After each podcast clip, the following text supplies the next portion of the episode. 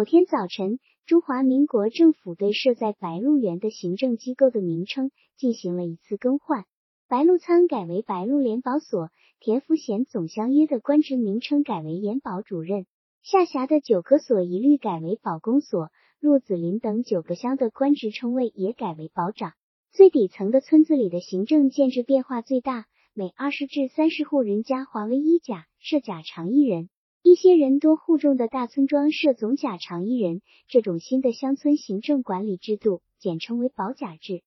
这不仅仅是名称的更易，重要的在于防止和堵塞共产党势力在乡村的滋生和蔓延。在整个原上的所有村寨完成新的建制，而且任命了全部甲长、总甲长和保长以后，田福贤第一次以联保主任的新面貌召集了一次联保甲三级官员会议。田福贤开宗明义的说：“日本投降了，就剩下共产党一个对手了。现在从上到下要集中目标，一门心思收拾共匪，中华民国的内忧外患将一扫而光，天下即可太平。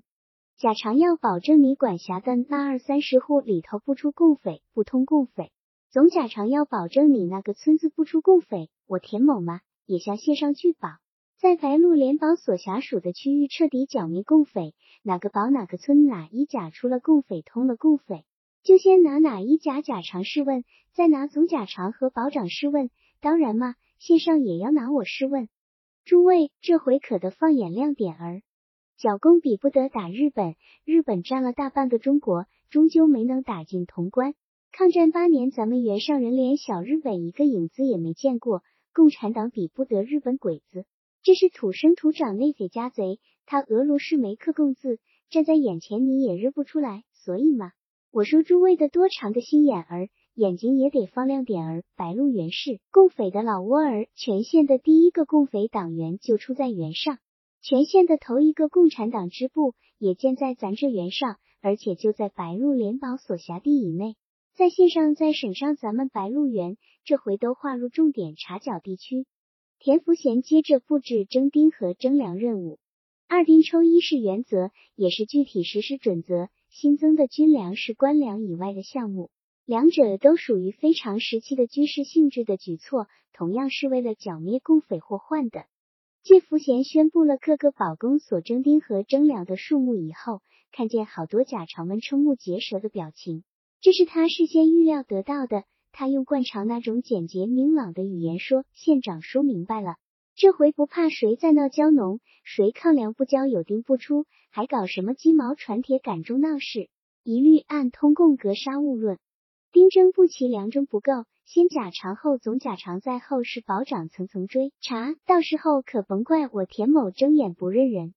保甲制度实施以后所干的头两件事剿共和征兵征粮，立即在原上引起了恐慌。”原上现存的年龄最长的老者开启记忆，说从没有见过这样普遍的征兵和这么大数目的军粮。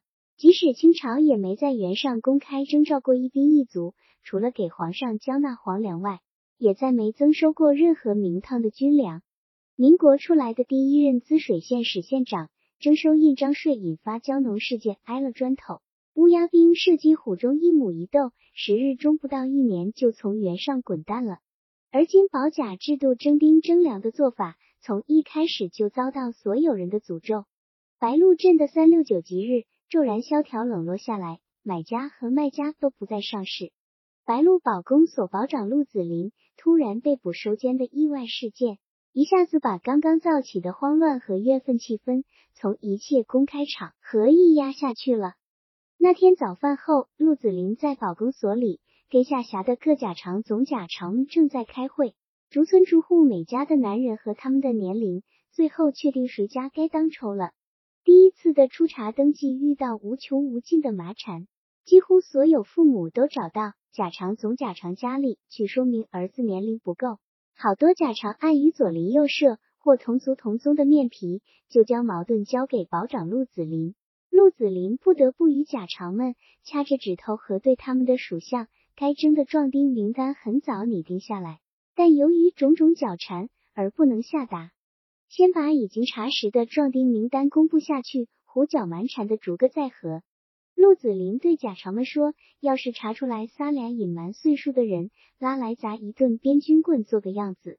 要不嘛，这个保长我就没法子干咧。”贾长们赞成这个办法，因为他们比保长的处境更加为难。陆子霖说完这个办法之后，就瞅见门里一拥而拥进来五六个戴黑盖帽的保安团团丁，起初还以为他们是来督察征兵军务的，便站起身来招呼他们坐屋里喝茶。领头的一个问：“你是陆子霖不是？”陆子霖刚点了一下头，还没答是与不是的话来，后边的四五个团丁一拥而上，就把他结结实实捆起来了。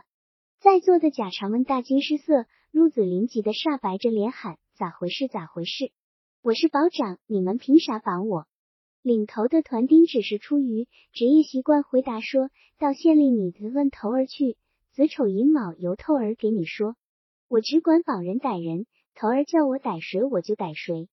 陆子霖在被推出房门时差点栽倒，气得浑身直打哆嗦。我要当着岳书记的面把事弄明，是谁在背后用尾巴折我？白鹿村对陆子霖的被逮造起种种猜测，有的说是陆子霖隐瞒本堡的土地面积和壮丁的数目，违抗了民国法令；又有人说是冷先生将亲家陆子霖告下了。犯了逼死儿媳罪，又伤风败俗。有的人说是陆子霖招祸，在儿子陆兆鹏身上，县府抓不到共产党儿子就抓老子。正因了逮不住雀儿掏蛋，摘不下瓜不拔蔓的俗语。种种猜测自生自灭，哪种说法都得不到确凿的证实。过不多久，猜测性的议论又进一步朝深层发展，推演到陆子霖的人际关系上头来。乐林和黑娃的女人小娥有过那种事，黑娃而今是县保安团三营营长，有权有势，更要有面子，势必要识得陆子霖。再说孝文早在黑娃之先就已经在保安团干红火了，自然不会忘记陆子霖拆房的耻辱。真是君子报仇，十年不晚。谁会料到浪子孝文、土匪黑娃会有这番光景，这番天地？陆子霖遇到这两个对头，哪能有好果子吃？白鹿村对此事最冷静的人，自然还是白嘉轩。下午被任命为白鹿村的总甲长，亲眼目睹了陆子霖被绑的全过程，带着最确凿消息回到家中，惊魂未定的告诉了父亲。白嘉轩初听时猛炸歪过头，哦了一声，随之又恢复了常态，很平静的听完儿子甚为详细的述说，轻轻摆一摆脑袋说：“他那种人。”下午又把在村巷里听到的种种议论转述给父亲白嘉轩听了，既不惊奇也不置可否。他双手拄着拐杖站在庭院里，仰起头瞅着屋脊北后雄威的南山群峰，那架势很像一位哲人，感慨说：“人行事不在旁人知道不知道，而在自家知道不知道。自家做下好事刻在自家心里，做下瞎事也刻在自家心里。”都抹不掉，其实天知道，地也知道，记在天上刻里地上，也是抹不掉的。陆子霖这回怕是把路走到头了。白嘉轩说着，转过身来，对聆听他的教诲的儿子说：“你明天到县上去找你哥，让他搭救子林叔出狱。你给你哥说清白，要尽心尽力救。”陆子霖的女人陆鹤氏走进来，黄肿发胀的脸颊和眼泡儿上都流露着焦虑。白嘉轩以少见的热切口吻招呼他屋里坐，不等陆鹤氏开口，就赶忙询问陆子霖的情况。啥啥儿情况，连一丝丝儿也摸不到。陆鹤是说：“我跑了两天，先生哥也专程到县里去了一回，甭说见不到人，连一句实情都问不出来。”白嘉轩替他宽心：“你甭急，也甭乱跑了。我跟孝武刚刚说过，让他明早到县上找孝文，先打探一下。”看看到底是因为啥事由，问清了事由儿，才能对郑下药想办法。陆鹤是翻起沉重的眼泡儿，感激的说：“我来寻你就为这事，哥呀，我知道你为人心肠。”白嘉轩鼻腔里不易的喊了一声，摆摆头说：“在一尊香炉里烧香哩，在心短的人也不能不管。”陆鹤是说：“他昨日找过陆三，求他到县上跟黑娃打探一下。”陆三脖子一扭说。我为我的大事小事也没寻过他，我不是他爸，他不是我儿子，你还不知道？你叫我求拜他是糟践我哩？白嘉轩笑笑说：“三哥那人你明白，是个倔斗儿咖。陆鹤是临到从椅子上站起身来告辞时，颤着声说：“我这振儿倒在只靠谁呀？”白嘉轩听了这话，心里一沉，默然瞅着陆鹤是走出院子。陆家眼下已经走到独木桥上，而河中心的那块桥板偏偏折断了。陆兆鹏闹共产，四海闯荡，多年不见音信。陆子霖有这个儿子，跟没这个儿子是一回事。陆兆海死了，在原上举行过一次绝无仅有的隆重葬礼。坟头的蒿草冒过了那块一人高的石碑，完全荒寂了。陆子霖家修筑讲究的四合院里，现在只剩一个黄脸老婆子陆贺氏陷在里头。白嘉轩拄着拐杖站在庭院里，眼前忽然浮起小他两岁的陆子霖幼年的形象，前胸吊着一个银牌儿，后心挂着一只银锁，银牌和银锁是各系着两只小银铃。凭银铃的响声可以判断，陆子霖是平步走着。还是欢蹦蹦的颠跑着。陆子霖他大陆太衡对儿子所犯的致命性错误，陆子霖自己又在他的后人赵鹏海身上重犯了。家风不正，教子不严，是白鹿家族里陆氏这一股儿的根深蒂固的弱点，根源自然要追查到那位靠靠子发起家来的老勺勺客身上。原来就是根子不正，身子不直，修行太差，这是无法违抗的。白嘉轩拄着拐杖。泥塑一般站在庭院里思虑和总结人生，脑子里异常活跃，十分敏锐。他所崇奉的处世之家的信条，被自家经历的和别家发生的诸多事件一次又一次验证和锤炼，家显得颠扑不破。白嘉轩让孝武到县上去做搭救陆子霖的举措，正好发生在陆贺氏登门之前，完全体现了他以德报怨、以正被驱邪的法则。他在德西陆子霖被逮的最初一瞬间，脑子里忽然腾起陆子霖差人折房的晨雾。他早已弄清了儿子孝文堕落的原因。他一半憎恨陆子霖的卑劣，又一半谴责自己的失误。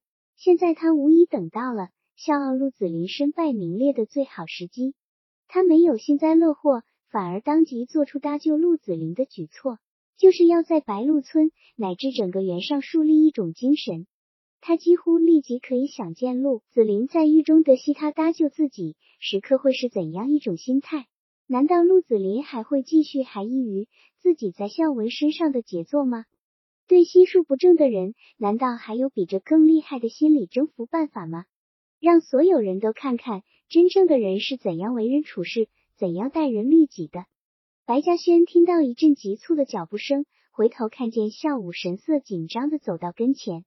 他告诉父亲一个意料不到的消息：爸，田主任让我顶上一保保长的空缺。五，当保长。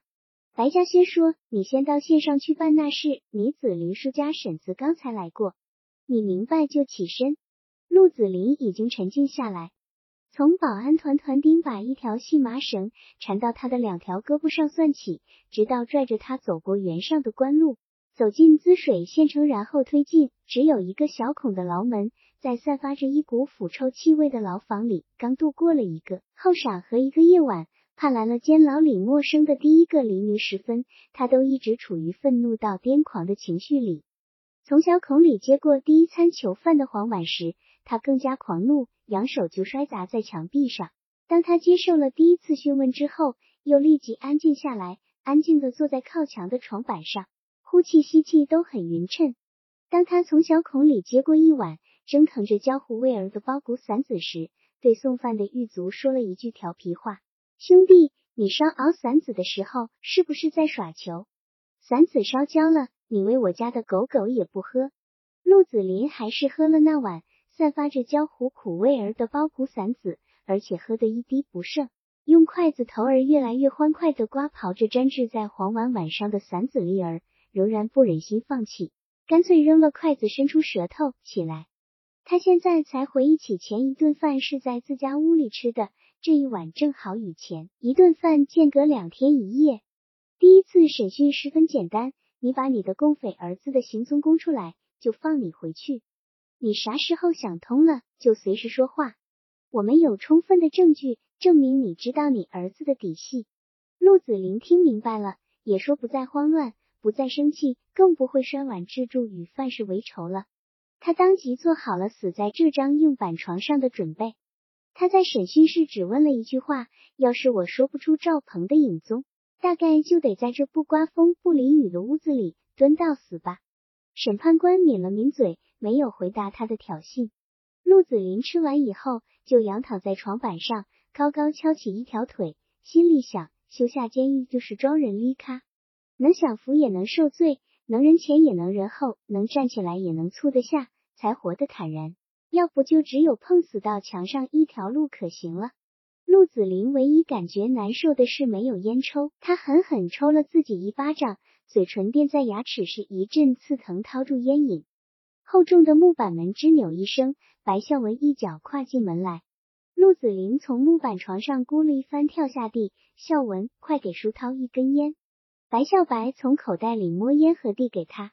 陆子霖急不可待地抽出一支，颤抖着手指在孝文划着的火柴上点燃了，闷着头猛吸一阵，随之放出一口浓浓的烟雾，强行他大声咳嗽，流出眼泪，天真如孩子一般笑了，说：“恶劣可烈能忍得住，就是烟瘾发烈忍受不住。”白孝文一身笔挺的戎装，显示出一个儒将的优雅风姿。陆子霖的烟瘾得到缓解，情绪也安静下来。瞅着站在眼前的孝文，想起舍饭场上与死亡只有半步之隔的那把盖子的形象，他做出满不在乎、豁然朗然的轻松姿态，爽快的随着孝文的关心和安慰：“老侄儿，你放心，叔把事事看得开，这事吗也想得开。你今日能来看书一回，这就够了。你给你婶捎话，让他给我买二斤旱烟叶子捎来，再少我都不在乎。”白孝文说。后晌我就差人给你送一把烟叶子，随之告诉他，岳书记在省上挨了头子，回到县上大发脾气，亲自拍板叫抓你。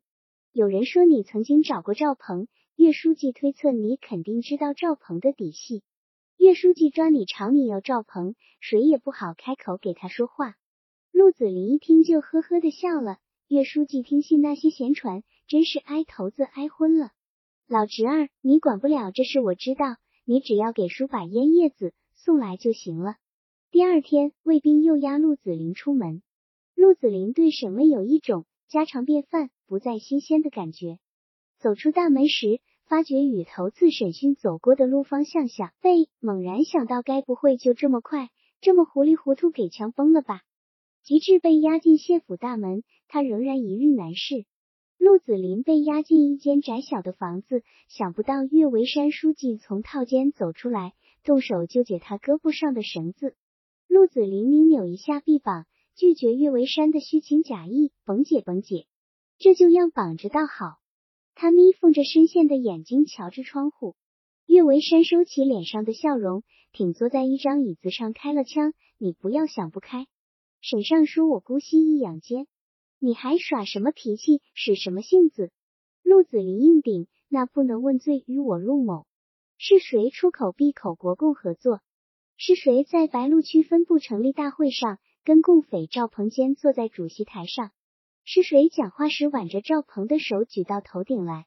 我那阵子就不赞成赵鹏闹共产，这阵子倒好，你们翻脸了，把我下牢。岳维山平淡的笑着说：“这就叫此一时彼一时也。”我听说你领着儿媳到城里找赵鹏，有这事没有？陆子霖仰起头，有。洪亮的嗓音显示着诚恳，也预示着这件事并不重要。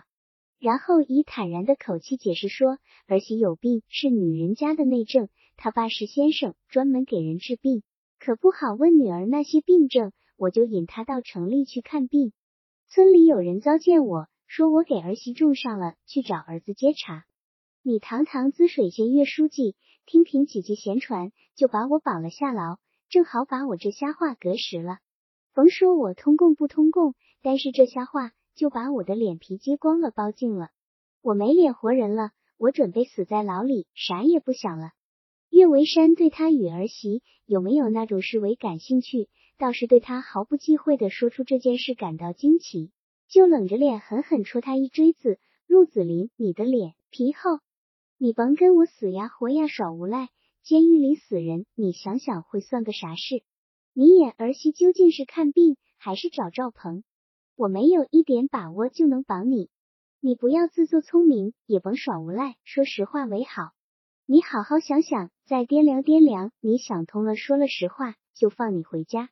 你早晨说了，晌午就放你走。你的事情不复杂，就这一条。陆子瑜说：“没有啥想的，我早都活得没劲咧。我一个娃为国为民牺牲了性命，一个娃当共匪，跟没有他一样。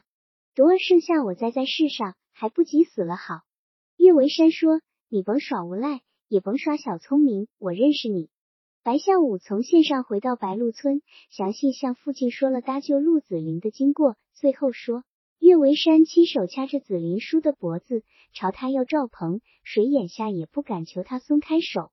白嘉轩缓缓的吸着水烟，听着，噗的一声吹出水烟铜管里的烟灰，平静的说：“你去给你子林婶回个话，我们算是尽了心了。”下午去转了话题说：“爸，黑娃说要回来到祠堂祭祖。”白嘉轩不禁一愣。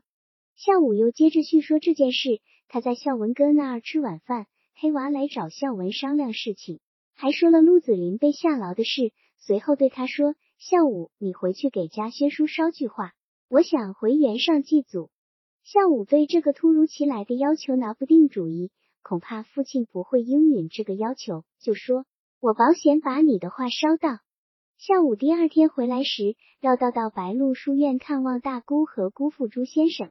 朱先生郑重其事地说：“陆兆谦想回原上祭祖。”你给你爸捎句话，我跟他一搭陪他回原上去。白嘉轩听到这里，忙问：“你给你姑父咋回话来？”孝武说：“我说这事关重大，我一定把话原封不动捎回来。”白嘉轩把水烟壶往桌上一落：“蠢货，你连这样的事都分辨不清，你真蠢。”孝武的情绪顿时受挫。我想黑娃那样的人咋能再进祠堂？白嘉轩凛然站起。你明天就找几个人把祠堂清扫一下，香蜡纸表都备齐整。后日你就到县上去迎接陆兆谦，遵照归顺谈判达成的协议，近百号土匪弟兄全盘端进第三营及炮营。黑娃接受了张团长对炮营进行整训的命令。三个军事教官来到炮营，对刚刚征召进来的年轻后生土匪进行基本的军事操练。仅仅队列操练就搞了整整半个月，才勉强可以踏出整齐的步伐。土匪兄弟对这种机械而单调的训练，从一开始就不大在乎，说这种纯粹摆设性的动作不顶用，打起仗来根本不靠这些花架子。黑娃在习旅接受过正规军事训练，对弟兄们吊儿郎当的行为很生气，当众杖责了两个顶撞军事教官的弟兄，然后铁青着脸说：“弟兄们。”咱们现在是正规军队了，得有军队的规矩。随后才进行持枪操练。土匪们原有的乱七八糟的枪一律入库，每人配发一支蓝光熠熠的新枪。土匪弟兄们这时候出尽风头，实弹射击的命中率令三位教官大为吃惊。最后进行大炮射击操练，按规定应该将步枪重新收回。黑娃拒绝执行这道命令。张团长解释说。炮营不配发步枪，在正规军队里也是这样。黑娃说：“规矩我明白，步枪得给我配备，要不然让二营干炮活儿。”张团长眨了眨眼睛，释然笑了：“好了，我明白了，步枪不收了。”到张团长家赴宴，是黑娃归顺以后的重要一步。黑娃进屋时，一营长白孝文、二营长焦振国已经在座。团长和他打招呼之后。又换来太太和他见面认识。张团长专意请来了县城里头，把勺子缝师做菜。黑娃面对一盘又一盘精细的菜肴，不忍动住。酒过三巡，张团长直戳戳对黑娃说：“赵谦，你晚上再不闭着眼睛睡觉，我就请你回山上再当的山大王。”白孝文和焦镇国都哈哈大笑。保安团里神秘的传说着，三营长陆兆谦。晚上有睁着眼睛睡觉的习惯，黑娃不好解释什么，因为团长说不过是一句笑文，也就不在意的笑笑，甭听那伙人给我胡咧咧。张团长却认真起来，我看不是胡咧咧，你自下山以来没在城圈里睡过一夜，是不是？黑娃的炮营驻扎在关峪口，他一直坚持住在营部里，就点头说：官不离兵，这是领兵规矩。张团长摇摇头说。规矩不是坏规矩。可你这是不放心我，你怕我耽搁收拾你，你甭朝我瞪眼。你硬要给炮兵营士兵配发步枪，合不合规矩？说透了还是为着防备我，对不对？黑娃在这么突如其来的追问下有点无措。白孝文和焦振国也始料不及而局促起来。张团长又进一步说：“你还信不下我？你信不过我，怎么跟我共事？我当团长，连我手下的营长都信不过我，这咋弄？我是个外路人，出门全靠朋友。你信不过我，我可是实打实相信你。”于是便喝血酒，四句由张团长率先割破指头，将血滴入酒壶里，供他人一一仿效。然后从酒壶里把混合着四个人血浆的红色酒液斟满四个酒盅，一齐端起来饮下。黑娃猛然想起头一次和大拇指忙儿饮血酒的情景，他对另外三位说：“张团长、白营长、焦营长，陆某只有一条可以夸口，从不负人。”张团长了一下桌子，我一生就凭这一条活人。黑娃随后完成了他的第二回婚事。白孝文先给他介绍了一位老秀才的女儿，张团长又给他瞅下县城一家布店老板的女儿。张团长和白孝文为此发生了友好的争执。白孝文坚持认为，老秀才的女儿识手打理，对黑娃所缺乏的东西正好是一个补充。那女子聪明过人，没上过一天学，却能熟背四书，全是听老秀才诵读时记下的。张团长认为这种女子对黑娃来说是丝线缝麻袋太细了，倒糟糕。黑娃需得一个飒爽利落的女人操持家务。焦振国打哈哈说：“干脆让黑娃抓阄，抓着谁算谁命大。”在他眼里，无论哪都不过是个女人。黑娃终于选定了高老秀才的女儿玉凤，诚挚地说：“团长，我需得寻个识书达理的人来管管我。”临到白孝文正式做媒。向老秀才求婚时，高老秀才只提出一个先决条件，要求款来的女婿必先戒掉土的毛病。黑娃对孝文说：“好办。”他在猛吃硬塞下六个馍一碗的羊肉泡馍后，命令他的弟兄说：“把我捆在大炮筒子上，绳头拴成死结。”黑娃在炮筒上被捆绑了整整五天五夜，汤水未进。第三天时下了一场瓢泼大雨。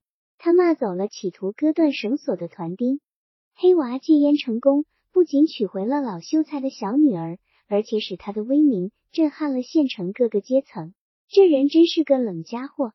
黑娃在县城买下一院房子，雇请工匠进行了一次彻底的修缮，出脱成医院漂亮的新房了。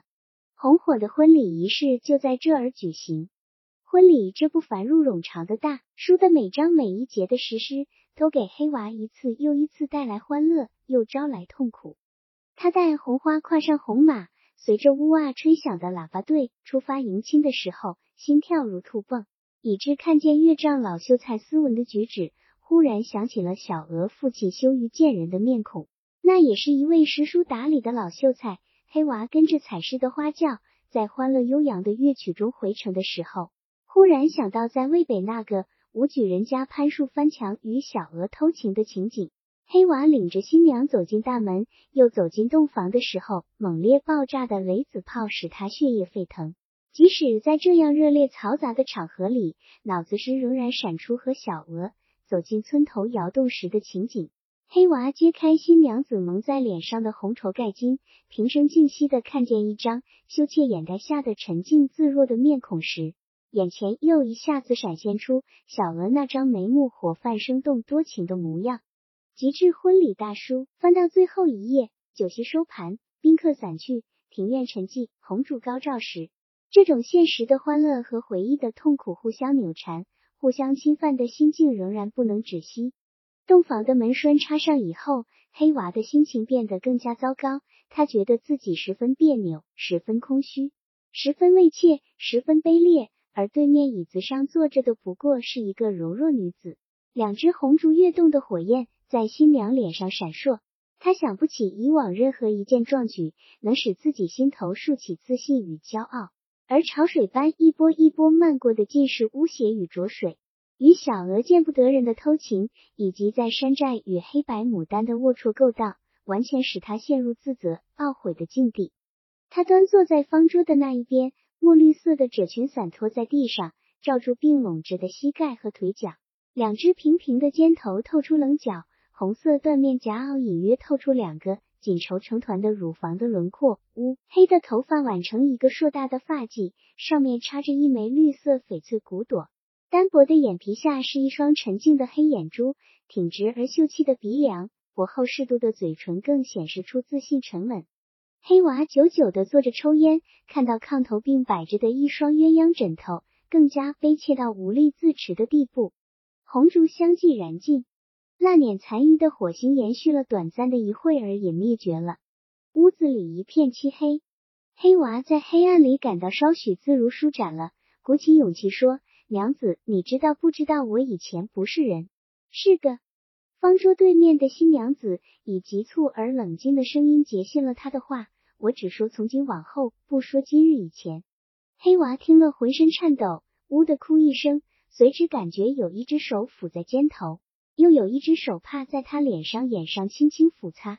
黑娃猛然抱住他的身子，偎在他胸前咆咽说：“你不下眼瞧我，我就有了贴心人。”新娘子却笑着说：“你把我抱到炕上去，完全是和平定静的温馨，令人摇魂动魄，却不至于疯狂。”黑娃不知不觉的觉得温柔斯文谨慎起来，像一个粗莽大拘着一只丝线荷包，爱不释手又折揉皱了。新娘倒比他坦然，似乎没有太多的扭捏，也没有疯张痴迷或者迫不及待。他接受他谨慎的抚爱，也很有分寸的海抱他以抚爱。他温柔庄重、刚柔相济，恰到好处，使他在领受全部美好的同时，也感到了可靠和安全。第二天早晨，黑娃起来时已不见新娘，走到厨房门口，看见她一手拉着风箱，一边在膝头上摊开着书本。黑娃洗脸一毕时，他先给他递上一杯酽茶，接着端给他一碗鸡蛋。黑娃喝了口茶，又捉起筷子，协助一个鸡蛋，随即又沉入碗中，仰起头说：“我从今日开始念书。”玉凤说：“你想念就念。”黑娃问：“晚不晚？”现在才想起念书，怕是迟了。玉凤说：“圣人说朝闻道夕死可以，念书没有晚不晚、迟不迟的事。”黑娃说：“那我就拜你为师咧。”玉凤摇摇头：“你要是真想念书，应该正经拜师。”我不能够做这样事。黑娃问：“为啥？”玉凤说：“甭忘了你是丈夫，我要是当了你的先生，就没有丈夫了。你在外边拜师去。”黑娃怀着虔诚之心走进白鹿书院，看守门户的张秀才拒绝他进入，不管谁，不论啥事，朱先生一律谢客。黑娃说：“你去传话，就说土匪头子陆黑娃求见先生。”朱先生正在庭院树荫下闭目养神。他送走了边窜县治几位同仁，不仅身俸无法支付，连三顿饭也管不起了。朱先生最后一次找到县府申诉县治编纂工程的重要管钱的主任，摸摸硕大的光头，就呵呵笑起来。好，朱先生哩，剿共重要不重要？岳书记手一拨款给保安团买大炮，重不重要？朱先生被呛得噎住。分辨说：“现在只要一笔印的钱，限制已经编成了。”主任说：“编成了先放下，等剿灭了共匪国泰民安那阵儿，我给你拨款，多拨些也印的漂亮。”朱先生早已不再晨诵午习，常常坐在那把藤椅上闭目养神。听见张秀才传报，朱先生睁开眼睛：“哦，我这辈子就缺少看见土匪的模样，让他进来。”黑娃进门，再进入庭院，看见一把藤椅上坐着一位头发银白的老者，恰如一座斜立着的山峰。仅走几步，就扑通一声跪倒了。陆兆谦求见先生，你是何人？求我有啥事体？鄙人陆兆谦，先前为匪，现在是保安团炮营营长，想拜先生为师念书。我都不念书了，你还想念书？赵谦闯荡半生，混账半生。糊涂半生，现在想念书求知，活得明白，做个好人。你坐下说。黑娃站起来，坐到凳上。朱先生自嘲地说：“我的弟子有经商的，有居官的，有闹红的，有务农的，独独没有当土匪的。我收下你，我的弟子就形形俱全了。”说着回屋取来纸笔，拨下笔帽，笔头儿已经干涸，经水泡开了，又磨了墨汁，给黑娃写了“学为好人”四字，说：“你是我最后一个弟子，这是我最后一幅题字。”黑娃每日早起，借着蒙蒙的晨曦舞剑，然后坐下诵读《论语》，自然常常求问于高士玉凤。每隔十天半月去一趟白鹿书院，向朱先生送背之后，再说自己体味的道理。朱先生深为惊讶，开始认真的和他交谈，而且感慨不已。别人是先趸下学问，再出去闯世事，你是闯过了世事才来求学问。别人趸下学问为发财升官，你才是真个求学问。为修身为做人的，黑娃谦然地说：“我学一点就做到一点，为的再不做混账事。”朱先生扬起脖子慨叹道：“想不到我的弟子中，真求学问的竟是个土匪胚子。”黑娃言谈中开始出现雅致，举手投足也显出一种儒雅气度。玉凤更加钟爱黑娃，团长以及同僚们也都觉察到这种变化。黑娃再一次走进白鹿书院时，就不无激动地说。先生，我想回原上祭祖。朱先生久久凝视着黑娃，竟然颤抖着嘴唇说：“好啊，赵谦，我陪你回原上祭祖。”黑娃真正开始了自觉的脱胎换骨的修身，几乎残忍的抛弃了原来的一些坏习气，强硬的迫使自己接受并养成一个好人所应具备的素质。中国古代先圣先贤们的落骨铭心的哲理，一层一层自外治理。陶冶着这个桀骜不驯的土匪胚子，黑娃同时更加严厉的整治炮营，把一批又一批大烟鬼绑到大炮筒子上。土匪弟兄们的体质首先明显的发生变化。他把一个在街道上摸女人屁股的团丁扒光衣服捆绑到树上，让炮营二百多号团丁每人抽击一棍。过去的保安团丁在县城是人人害怕的老虎，又是人人讨厌的老鼠。人们把保安团叫捣蛋团，黑娃整治三营的做法得到张团长的奖赏。一营和二营也开展了整顿活动，保安团在县城居民中的形象从此发生变化。黑娃在整个保安团里和县城里威名大振。黑娃回乡祭祖的举动在原上引起震动，曙色微明。黑娃携着妻子高玉凤从县城起身，绕道走到原坡上的白鹿书院。朱先生早已收拾尸停当，等候多时。三个人一行沿着坡沟间的小路走着，天色愈来愈亮。黑娃脱了戎装，也没有一片绫罗绸缎，而是专门选买了加织土布，声明不许用机器扎制，由妻子玉凤亲手裁了缝了。只有头顶的礼帽是呢料的，完全成了一个拘谨谦恭的布衣学士了。他不骑马，也不带卫士随从。为此，与张团长和白孝文都发生了争执。张团长说：“带个随从替你跑腿。”孝文则指明说：“你先前在原上有对手，以防不测。”黑娃说：“有朱先生领路引路，顶过一个师的人马。”午后时分，黑娃一行走到白鹿村口，见白孝武领着数十人伺候在那儿迎接，连忙打工作揖。从村口直入村庄，街道清扫得干干净净。土道上还留着扫帚划过的印痕。村巷里除乱跑乱闯窜的小孩，不见大人。黑娃走进村巷，就抑制不住心潮起伏。一幢一幢破残的门楼和土打围墙，一棵棵粗的细的榆树、椿树和秋树，都幻化成雾，令他心情激荡。及至走到祠堂门口，看见鞭炮炸响的硝烟中，站立着白嘉轩佝偻的身躯，一只拐杖撑在身前。黑娃紧走几步，扑通一声跪下了。高玉凤也随着跪下去。只有朱先生抱拳向迎候在门口的乡亲做及致礼。这是白鹿村最高规格的迎宾仪式。白嘉轩向来是在祠堂里处理本族的事务，在门口亲自迎接什么人几乎没有先例。白嘉轩把拐杖靠在门框上，右手扶起匍匐在膝下的黑娃。黑娃站起来时已满含热泪。黑娃知罪了。白嘉轩只有一个豁朗慈祥的表情，用手做出一个请君先行的手势，把黑娃和朱先生以及高玉凤让到前头，自己拄着拐杖陪在右侧，走过祠堂庭院砖铺的通道。侍立在两旁的台阶上的族人们拥挤着伸头点脚，两只木蜡已经点燃香枝，插入香炉，就叩拜下去。列祖列宗，陆姓赵谦前来祭奠，求祖宗宽恕。黑娃在木蜡上点香时，手臂颤抖，跪下去时就哭起来，声泪俱下，不孝男赵谦跪拜祖宗膝下，洗心革面，学为好人，祈祖宗宽容。朱先生也禁不住泪花盈眶，进香叩拜之后，站在白嘉轩身边。高玉凤最后跪下去，黑娃跪扶不起，他也一直陪跪着。白嘉轩声音威严地说：“陆姓赵谦已经幡然悔悟，悔过自新，祖宗宽仁厚德，不计前嫌。赵谦领军军纪严明，已有公论，也为本族祖宗争气争光，为表族人心意，披红。”白孝武把一条红绸到父亲手上，白嘉轩亲手把红绸披持到黑娃肩头。黑娃叩拜再三，又转过身向全体族人叩拜。他从妻子玉凤手里接过一个红绸包裹的赠封。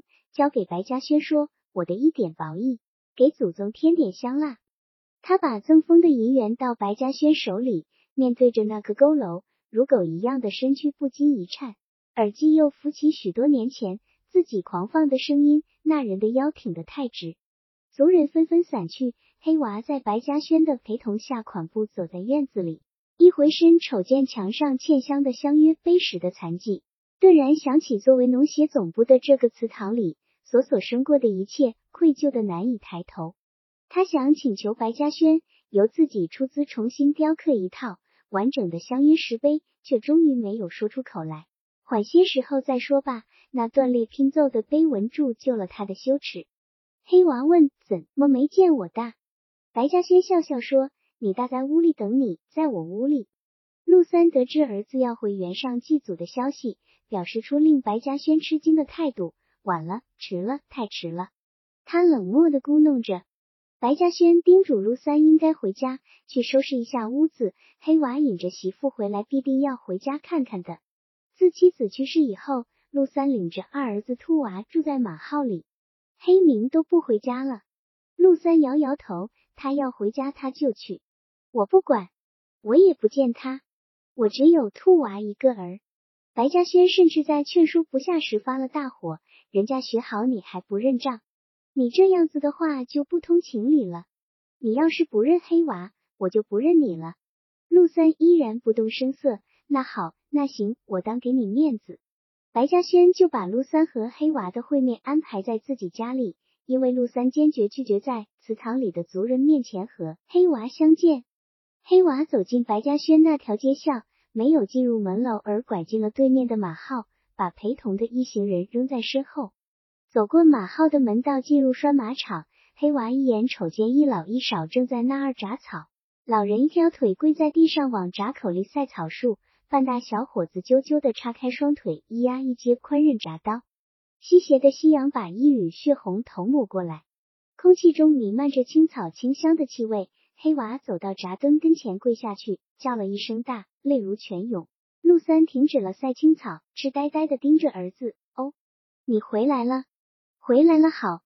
黑娃扶起父亲，坐在闸墩上，转过身接住弟弟兔娃的肩膀。你还认得哥？兔娃扭一下头，羞涩的笑笑。白嘉轩指使儿子孝武陪引朱先生到屋里坐着，自己引着黑娃悔恨高玉凤进了马号，朗声吆喝道：“三哥，你看媳妇也来看你了。”高玉凤叫了一声大。就在草垛跟前跪拜下去，陆三木然的瞅着儿媳妇玉凤的叩头动作，眼里忽然掠过一缕惊骇。小娥被他刺住背部，回过头来，较大的声音又再现了。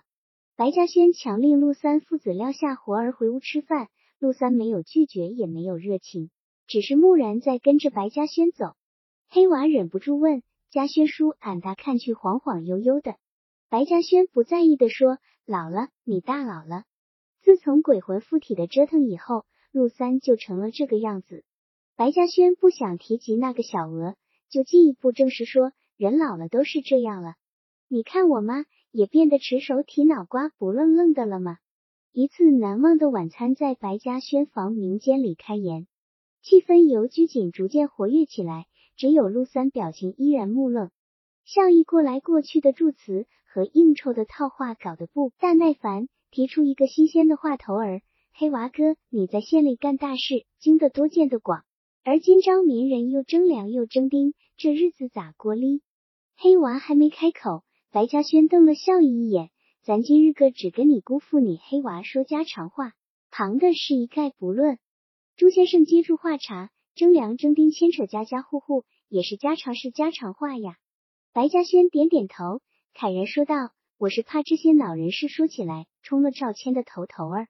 征这么多的粮和丁，我没经过也没见过，亲家皇上对民人也没有这样心狠。朱先生向来说话已经愈远，买卖人有一句话说：心狠实本。饭后暮色苍茫，兔娃用龙提着阴纸，引着哥哥黑娃和嫂嫂玉凤去给母亲上坟。他悄悄说：“哥呀，我想跟你到保安团去。”黑娃沉思半晌，断然拒绝说：“兄弟，你甭去，你还不懂。再说你走了，谁给咱家顶门立户呢？免娃再不强求。”漫坡地跟一堆青草叶蔓覆盖着母亲的坟丘，黑娃痛哭一声，几乎昏迷过去。他久久的跪在坟前，默默不语。黑娃回到村子，天已擦黑。他领着妻子玉凤，从东到西家逐户拜望乡亲。直到深夜才走过一半人家，几乎家家户户男人女人都不在意他的歉词，而是众口一词诉说征粮征兵巨大灾难，试探陆营长能不能帮忙说情，让娃娃免过征了。黑娃自知既无普度众生之术，也无回天之力，只好表面应承着，却破坏了他回原祭祖的虔诚心情。回到白家，黑娃谢绝了白嘉轩为他备好的炕铺。引着妻子走进自家那个残破的长院，在尘土和老鼠屎成堆的上屋炕上拉开了铺盖，那是一堆破布脚缠着棉絮的被子，深情的对高玉凤说：“咱们在妈妈的炕上睡一夜吧。”妻子欣然点头。黑娃鼻腔酸酸的说：“我就生在这炕上，我怕在这炕上再睡不了几回了。”玉凤温厚的帮他解纽扣、脱衣服，然后躺进破棉絮里。黑娃闻到一股烟熏和汗腥气味，一股悠悠的母乳的气味，颤着声羞怯怯的说：“我这会儿真想叫一声妈。”玉凤浑身一颤，把黑娃紧紧搂住。黑娃静静在枕着玉凤的臂弯，贴着她的胸脯沉静下来。天明以后，黑娃领着玉凤继续拜望了白鹿村剩下的所有人家，最后回到白嘉轩的马号里，对父亲说：“再盖一座房子，该给兔娃张罗婚事了。”陆三说：“兔娃还小。”闷了半晌，又续着说：“房子吗？等兔娃长大咧，由他去盖。”黑娃说：“你跟兔娃搭手买木料买砖，先盖下房，再张罗媳妇上屋，快倒他咧。人家谁敢把女子？”陆三说：“我没井头，不想张罗这些事。”黑娃把一料银元递到陆三的手里，退一步说：“你先拿这钱日常用着，盖房的事缓缓也好。”陆三把银元再倾入黑娃手中，漠然的说：“要给钱，你给兔娃，我不用钱。”黑娃迟疑一下，把钱交给兔娃了。后晌，他和玉凤启程回县城，朱先生一早先头走了。有些人怀着浓厚的兴趣等待，看黑娃去不去村子东头慢道上和小娥住过的那孔窑洞。他们终究得到一个不尽满足的结局，黑娃没有去。但有人仍然悄悄议论，黑娃在村子东头拜访乡亲时，肯定能瞅见崖头上那座镇压着小娥的六棱塔。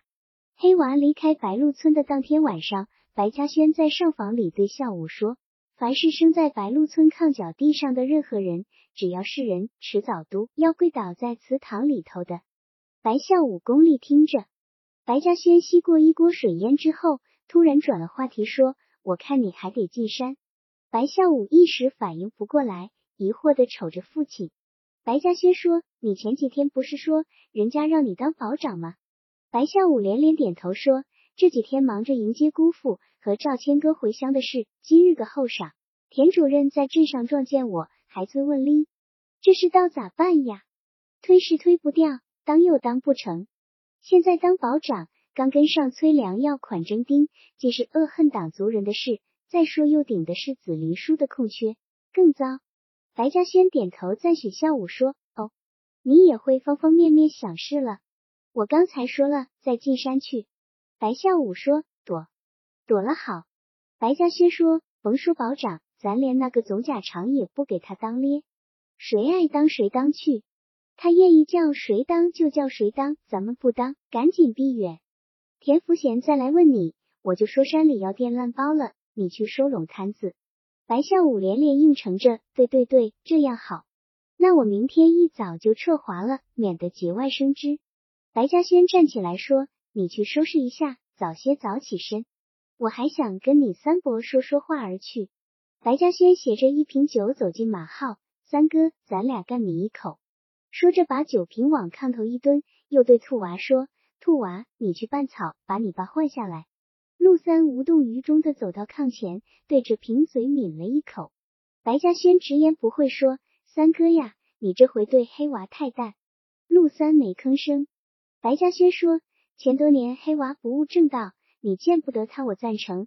黑娃儿今学好了。”你就不该再拗着，你而今应该打起精神过光景，先盖房再置几亩好的下来给兔娃张罗媳妇。明年你应该回家当个好庄稼主户了。陆三头也不抬，又压下一口酒。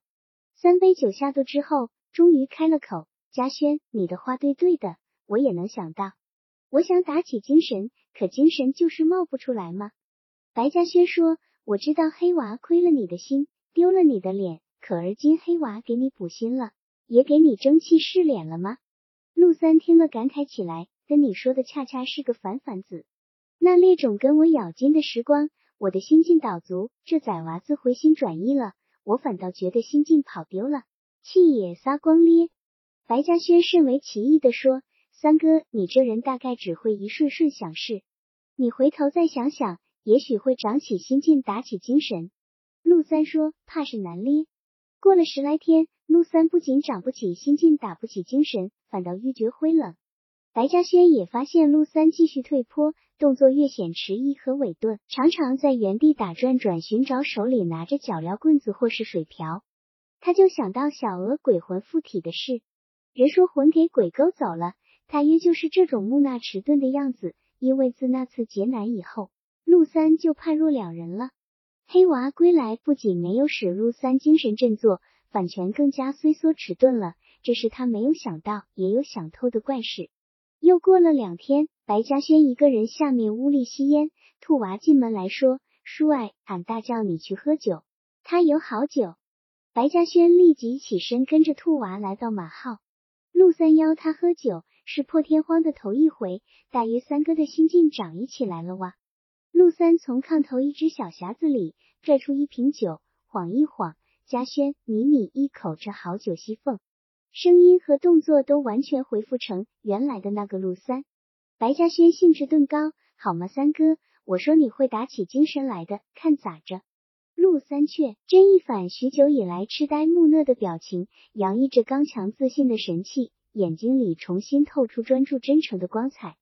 白嘉轩一下子受到鼓舞。三哥哇，我一个人，你一个人都孤清，我今黑跟你合套睡马号。陆三哈哈一笑，你不嫌我这炕上湿脏？有你这句话我就够了。咱喝一口。俩人喝着说着，直到深夜都醉了，胡乱拽着被子躺在陆三的炕上睡去了。天色微明中，白嘉轩醒来一看，陆三翻跌在炕下的脚地上，身体已经僵硬，摸摸鼻根，早已闭气。白嘉轩双膝一软，扑到陆三身上，涕泪横流。白鹿原上最好的一个长工去世了。